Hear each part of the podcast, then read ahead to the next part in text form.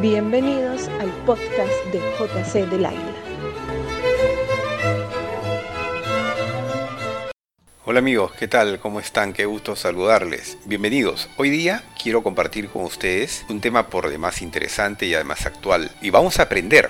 Estoy refiriéndome a los hidrocarburos para qué sirven los hidrocarburos en el país, en qué se utilizan, somos importadores, somos exportadores, la producción nuestra va bien, va mal. De todo esto se va a encargar de comentarnos y de enseñarnos, porque además es un experto en ello, don Carlos González Ávila, es gerente general de Enerconsul y que además ha sido un importante funcionario de entidades del Estado vinculados a este sector y por supuesto ha trabajado en varias de ellas, es consultor independiente de empresas privadas, e inversionistas en el sector de hidrocarburos, en fin, alguien que conoce realmente del tema. Hola Carlos, bienvenido.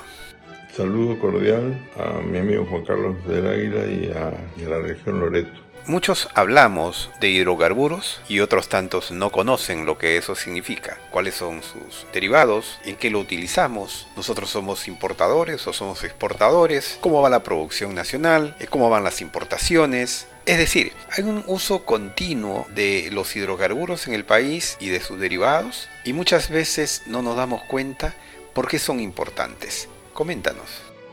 La industria de hidrocarburos en general es muy importante para todo el país, en particular para regiones que han sido tradicionalmente petroleras como Iquitos, Piura o gasíferas como Cusco.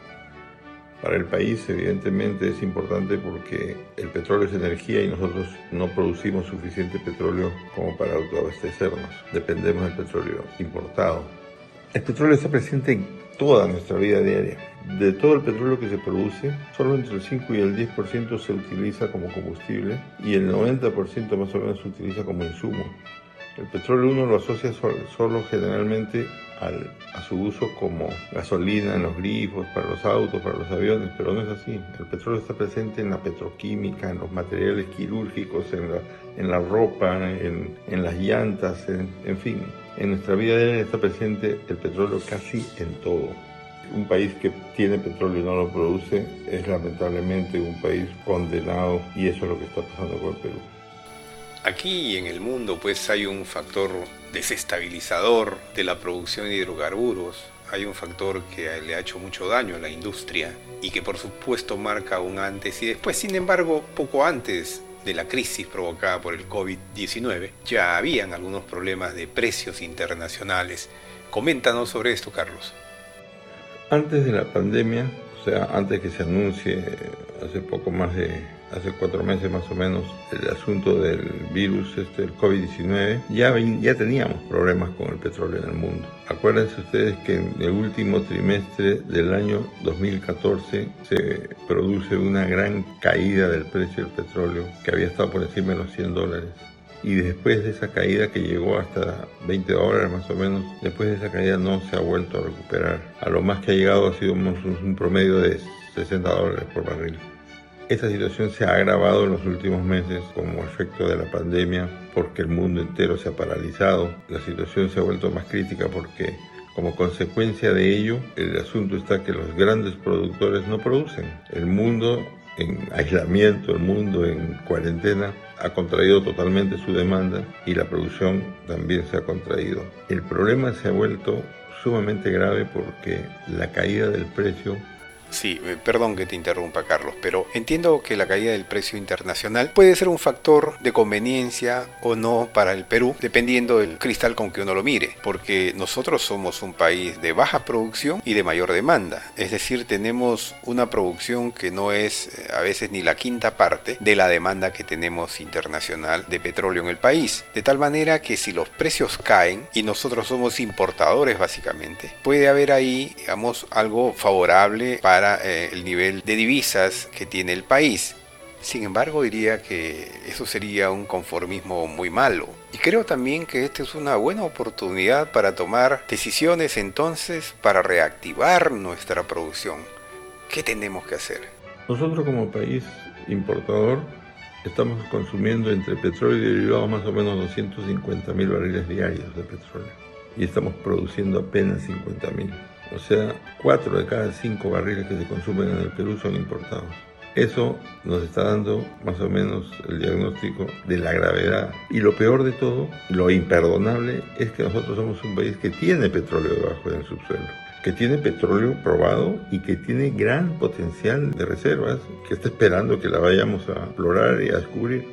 Lamentablemente los términos y condiciones de nuestra política petrolera no ayudan y esto es un problema que tiene ya una buena cantidad de años. La última vez que en el Perú se dio una medida legislativa promotora de la actividad petrolera fue el año 2003. O sea, hace 17 años que se tomó alguna acción respecto a incentivar la industria petrolera. Desde entonces no hemos hecho más.